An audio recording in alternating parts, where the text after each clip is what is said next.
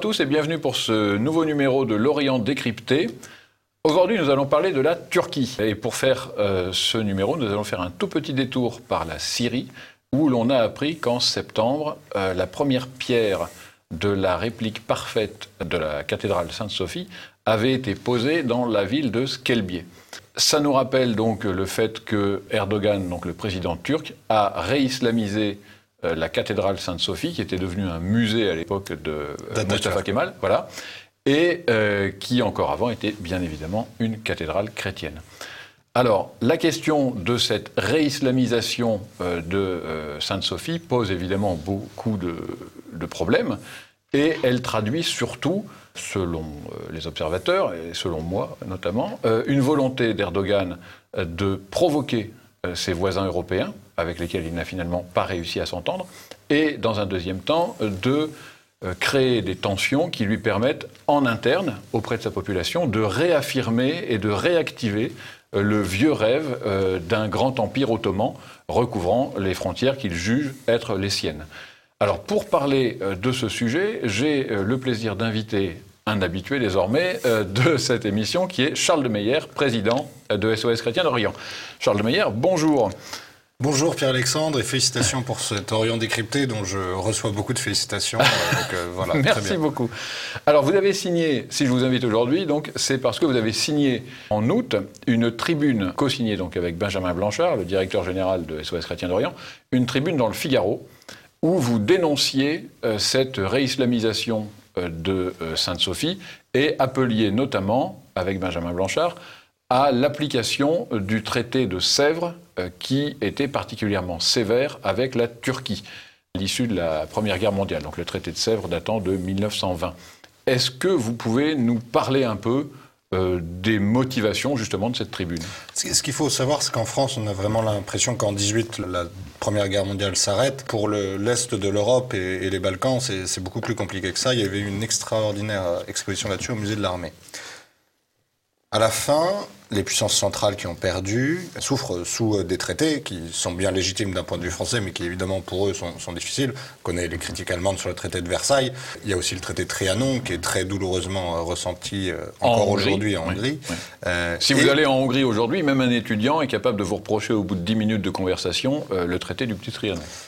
Euh, l'Empire ottoman doit signer le traité de Sèvres, euh, qui euh, par ailleurs reconnaît plusieurs choses, donc Alexandrette et toute sa partie qui reviendrait à, la Syrie sous mandat français, la création d'une grande Arménie, la création d'un Kurdistan, un, ensemble de protections pour que la Turquie ne reprenne pas ses initiatives dans les Balkans. Vous savez que mhm. les jeunes Turcs qui sont le, le mouvement prend sa naissance dans ce qu'est aujourd'hui la Macédoine. Euh, du Nord. Donc, donc vous avez vraiment cette, évolution. Et la Turquie arrive à obtenir le traité de Lausanne qui revient sur la plupart euh, de ces clauses. Alors qui, qui, qui parvient, pardon, euh, grâce ou à cause de Kemal Atatürk, qui décide de se révolter et de mobiliser sa population contre un traité qu'il juge injuste et il en profite au passage, enfin se produit au passage, des massacres de chrétiens et d'arméniens à l'époque. Oui, bien sûr. Hein. vous savez que euh, les Turcs prétendent, à l'époque, dans l'historiographie, que les Arméniens étaient des ennemis de l'intérieur et qu'en fait, ils étaient notamment solidaires de la puissance russe qui les aurait un peu manipulés en leur promettant une, grande Arménie. Et c'est toujours le problème hein, du monde oriental. À chaque fois que euh, les islamistes veulent massacrer des chrétiens d'Orient depuis que l'islam euh, est entré en, relation avec le christianisme dans cette région, eh bien ils les accusent d'être des ennemis de l'intérieur. C'est exactement ce qui s'est passé pour les Turcs. Je, vous invite à lire cette, euh, ce livre qui est, qui est, fascinant, Les chrétiens aux bêtes, les relations des prêtres qui ont suivi ces colonnes, ces déportations immondes qui ont attenté à la vie par des viols, etc. C'est vraiment terrible des Arméniens. Bref, euh, on, a réussi à obtenir le traité de Lausanne. Et par hasard, qu'à cela ne tienne, euh, vous savez que euh, la Turquie va reposer problème pendant la Deuxième Guerre mondiale, que perdante, elle est finalement parmi, parmi ceux qui ont eu qui sont euh, jugés au banc de l'histoire après cette Seconde Guerre mondiale. Et aujourd'hui, ce que Erdogan réussit à faire, c'est, vous l'avez dit, à réinsuffler ce rêve ottoman et à revenir exactement sur euh, à la fois le rêve islamiste et le rêve nationaliste. Hein. il arrive à allier les deux et il met en danger tous ceux qui ont à gagner notamment la Grèce, euh, etc., de l'affaiblissement structurel de la puissance turque. Et finalement, qu'est-ce qui se passe? Comme d'habitude dans l'histoire, on a oublié que la géographie et l'histoire longue commandent. Et donc, Erdogan, qu'est-ce qu'il fait? Il est de plus en plus influent dans les Balkans, il est de plus en plus influent en Libye. Qui avait fait ça avant lui? Les jeunes Turcs. Les jeunes Turcs se battent en Libye, les jeunes Turcs se battent dans les Balkans, les jeunes Turcs cherchent à déstabiliser la Bulgarie, c'est aussi présent aujourd'hui. Donc on est vraiment dans un bis repetita. Et qu'est-ce qui se passe? L'Union européenne, le traité de l'Atlantique Nord, tout ça nous empêche de voir quelle route est en train de prendre la Turquie, quelle route dangereuse pour les chrétiens du Proche-Orient et pour globalement les nations européennes la Turquie est en train de prendre. Alors, on reparlera des chrétiens dans un deuxième temps, mais euh, vous venez d'évoquer l'Union européenne. Et l'Union européenne, on a l'impression qu'elle a été délibérément aveugle. C'est-à-dire c'est un aveugle volontaire qui a longtemps fait la danse du ventre à la Turquie, qui a envisagé l'intégration de la Turquie dans l'Union européenne. Ça semble plus à l'heure du jour aujourd'hui, mais ça l'a longtemps été, si on se souvient. Et euh, notamment euh, qui a financé, mais à fond perdu, à coût de, dizaines de milliards, on ne parle pas de millions, on parle de milliards, des aides euh, à la formation des élites, des aides à l'intégration des femmes. Je me souviens parfaitement de rapports qui expliquaient qu'il euh, fallait donner du travail aux femmes, l'éducation des femmes, euh, la lutte contre les préjugés homophobes ou ce genre de choses, des, choses mais complètement délirantes pour quiconque connaît un tout petit peu l'état d'esprit qui règne là-bas. Et les musulmans turcs, en échange, eux, avaient la ferme intention également de venir en Europe et c'est à cette époque qu'on avait inventé cette expression euh, peut-être fameuse pour ceux qui connaissent un peu, qui s'appelle l'islam de marché. L'islam de marché, c'est euh, le radicalisme euh, d'Erdogan actuellement, mais habillé avec un costume et un attaché case. Et on vient et on parle de faire du bon business, je mets des guillemets, mais on ne lâche pas un iota sur ses positions radicales, et notamment, je peux vous dire que le, droit des femmes ou les préjugés homosexuels n'ont pas homophobes, n'ont pas beaucoup, beaucoup changé en Turquie en 20 ans. Et euh, aujourd'hui, on a l'impression que pour le coup, c'est quand même fini, ça. Mais vous avez tout à fait raison. En fait, euh, l'Union européenne est le cocu magnifique euh, de la Turquie. Elle fait tout pour la séduire. Euh, elle lui a donné des milliards pour qu'elle soit parée de tous les oripeaux du mondialiste, pour qu'elle se refasse une industrie qui aujourd'hui concurrence souvent la nôtre. Elle lui a donné des crédits internationaux, des débats, des débats jusqu'en France, en se demandant, en question délirante, si la Turquie fait partie historiquement de l'Europe qu'elle n'a cessé de combattre au cours de l'histoire. C'est-à-dire les seules parcelles de l'Europe euh, turcisée ou turque, ce sont euh, les parcelles qu'elle a envahies en réalité. Oui, en fait, le sens, les Balkans. Le, euh, sens géographique de tout ça, c'est que ce soit retiré à la Turquie. Mais c'est une, autre, une autre question. Pourquoi est-ce que l'Union européenne accepte d'être le cocu magnifique? C'est qu'elle ne peut pas accepter d'avoir été dupée à ce point par Erdogan.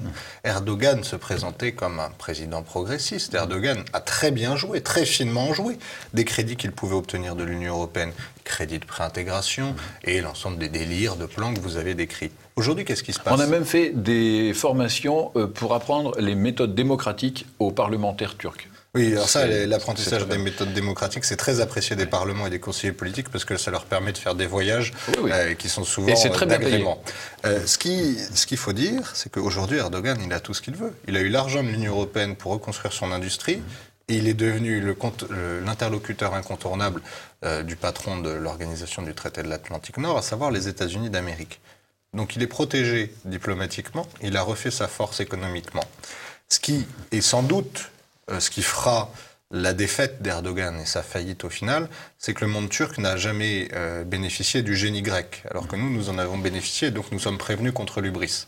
Et si vous regardez systématiquement, quand ils essayent de refaire leur grandeur en poussant trop loin l'impérialisme turc, eh bien, euh, phénomène classique, ils sont battus aux extrémités, ils souffrent de plus en plus euh, au centre du pays. Aujourd'hui, si nous voulons calmer les Turcs, nous avons plein de méthodes.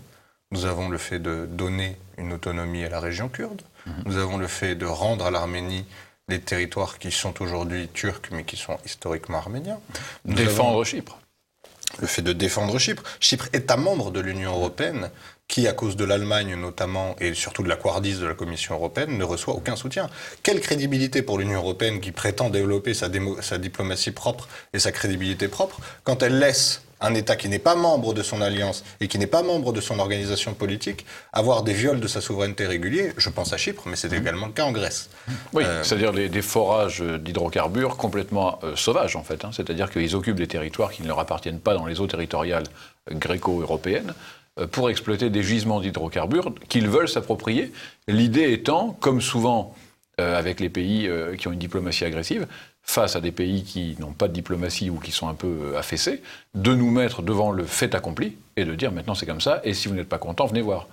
Imaginez, euh, cher Pierre-Alexandre Bouclet, que quand la marine turque a illuminé, acte euh, très guerrier, belliciste, un vaisseau français, que s'est-il passé? Emmanuel Macron a évidemment protesté violemment. Devinez ce qu'a fait le président du Conseil de l'Europe. Où est-il allé? Euh, je ne sais pas. À Ankara. À Ankara. Hein, le rôle, c'était que le haut représentant de l'Union européenne, Joseph Borrell, que la présidente de la Commission, Mme van der Leyen, aille montrer le soutien de l'Union européenne à un État membre agressé par la Turquie. Mais non, pas du tout. L'Union européenne s'est rendue parce que l'Allemagne est dépendante de la Turquie pour des raisons internes de nouveaux peuplements et pour des raisons de continuité historique euh, géopolitique. Elle est dépendante de son alliance turque et elle fait pression contre tous ceux qui luttent aujourd'hui contre la Turquie. Dernier point, point extrêmement dangereux. La Turquie aujourd'hui est celle, on le sait, qui fait pression sur le monde balkanique pour pouvoir continuer à maîtriser les routes de la drogue, les routes des migrations illégales.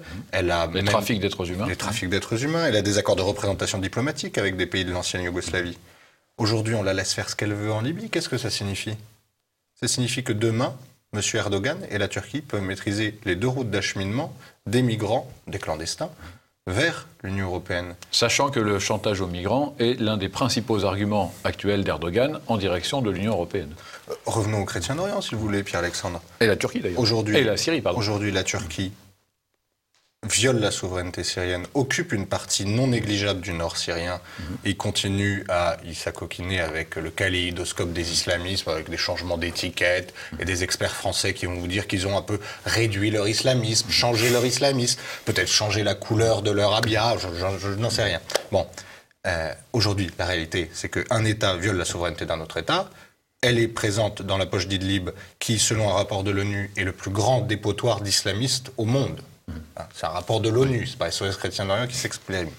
Euh, et aujourd'hui, on laisse la Turquie faire parce que quand on essaye d'avoir une politique qui ne va pas dans son sens, les Turcs, du jour au lendemain, alors qu'il y a quand même plusieurs milliers de kilomètres euh, de là, prétendent que quand on refuse euh, qu'elle fasse ce qu'elle veut au nord syrien, eh bien, les migrants arrivent comme par hasard à la frontière grecque ou bulgare. C'est vraiment très étonnant, hein, un transfert dans la nuit des, des, familles pauvres. Bon, bah, ce que ça signifie, c'est que la Turquie nous méprise. La Turquie utilise notre argent. La Turquie sait que nous ne protesterons pas contre ces violations euh, des intérêts et des représentants, notamment des, christianismes orientaux.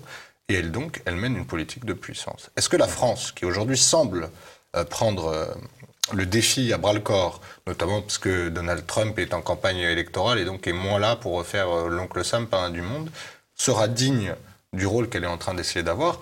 Je crois qu'on peut l'espérer. On peut l'espérer si euh, des structures comme SOS Chrétien d'Orient disent c'est l'intérêt de notre pays et c'est aussi aller vers le bien et la vérité par la défense euh, des communautés chrétiennes. Si nous soutenons ce mouvement, peut-être que nous réussirons à réduire la Turquie à ce qu'elle doit être, c'est-à-dire une puissance qui existe, avec une large et belle histoire, qui est capable de produire euh, une économie très forte, une diplomatie très forte, mais qui doit rester cantonnée à son espace naturel et pas à son espace impérial. D'accord. Qui, doit être donc une puissance régionale et certainement pas donc un facteur surtout de déstabilisation de la région. Parce que pour l'instant, la Turquie est un peu le mauvais élève euh, de cette zone proche moyen-orientale et déstabilise euh, toute la zone en fait. C'est-à-dire soit en direction de l'Europe, soit en direction du Proche-Orient. Ah bah, imaginez ce que vient de faire Erdogan. Erdogan a reçu en grande pompe Ismaël Agnier le patron du Hamas, mhm. excusez du peu. Deux jours après, il est, il est au téléphone avec le représentant de l'Union européenne. Ça veut bien dire que Erdogan sait qu'il peut faire ce qu'il veut et qu'il peut continuer à manipuler les islamismes, notamment avec ses réseaux particuliers avec le Qatar, pour euh, continuer à être présent et à faire pression euh, partout dans la région, le déstabiliser, parce que le rêve de la Turquie, c'est de reprendre son ascendant ethnique et intellectuel sur les Arabes. il, y a une, il, y a une, vraie euh, concurrence entre le monde turc et le monde arabe qui traverse l'ensemble de l'histoire de la région depuis des années et des années. Et puis la Turquie a besoin d'être un interlocuteur fort et solide devant les changements du monde. Hein. Aujourd'hui, la nouvelle route de la soie qui passe par les puissances d'Asie centrale euh, et les routes gazières avec la Russie, la Turquie a besoin de devenir un, interlocuteur fort, sinon elle sera euh, soumise par la Russie, par ailleurs euh, pareil historique, mais elle, elle aujourd'hui elle est en train de vampiriser l'Union européenne, à la fois ses finances et puis sa faiblesse intellectuelle et morale pour pouvoir asseoir sa puissance. Aujourd'hui, c'est l'Union européenne ou la Turquie. Hein. Il faut bien comprendre que dans cette région, nous n'avons pas le choix. Il faut se débarrasser de l'impérialisme turc. Alors, l'ennui, euh, vous exposez, enfin, vous évoquez la, faiblesse euh, européenne ou française, c'est que euh, la géopolitique, c'est pas seulement les frontières, c'est aussi la projection de sa puissance. Et la projection de sa puissance, ce n'est pas seulement des missiles, c'est aussi sa population, son, son, matériel humain, si je puis dire. Et la Turquie est forte des grandes diasporas qu'elle a installées en Europe, c'est-à-dire au sein, sont pratiquement des, chevaux de Troie, au sens où Erdogan a expliqué aux Turcs émigrés qu'il était criminel de s'assimiler dans les pays d'accueil et qu'un vrai Turc était avant tout un musulman fidèle à l'esprit turc, impérial turc. Et, donc, en fait, ils ont dans le monde turc hein, les, les ah oui, puis la question de la minorité qui déstabilise un pays, c'est très classique aussi de manière géopolitique. Donc la question, c'est que faire? Parce que la Russie a les moyens d'être ferme et l'a prouvé avec euh, Erdogan. Est-ce que nous, nous avons, un, les moyens, deux, la volonté? C'est pas sûr. C'est une vraie question, c'est malheureux, mais je crois que les Français peuvent se réveiller dans cette volonté en comprenant que ce qui arrive aux chrétiens d'Orient ne doit pas les laisser indifférents. Mmh. Aujourd'hui, notamment dans l'Est de la France, euh, où euh, des affrontements existent entre Turcs et Kurdes, Turcs et Arméniens. Mhm. Euh, il faut aujourd'hui dire son fait aux membres de l'AKP en Europe. Mhm. je crois qu'il y a un, groupe de, étrange de bikers, etc., qu'on laisse mhm. représenter l'AKP. Ça, ça c'est pas possible. Deuxièmement, il faut lutter fermement contre l'AKP, qui doit être classée comme une organisation non désirable sur le territoire français terroriste d'ailleurs pour certains. elle est classée euh, euh, organisation terroriste. Je pense qu'il faut se garder de, mettre du terrorisme partout, mais en revanche dire qu'en France, l'AKP et son idéologie islamo-nationaliste turque ne peut pas être présente dans le débat public, mhm. euh, c'est pas lutter contre nos libertés, c'est défendre l'intérêt national. il n'y a rien de liberté française dans le maintien de l'AKP chez nous. La vraie question, c'est est-ce que les Allemands peuvent le faire? Je crois que, à force d'avoir voulu euh, remplacer leurs travailleurs par de nouveaux travailleurs turcs, la question se pose dans bien des endroits. D'accord. Eh bien, sur ces propos euh, peut-être peu optimistes, mais néanmoins réalistes, ainsi s'achève donc ce euh, numéro de l'Orient décrypté.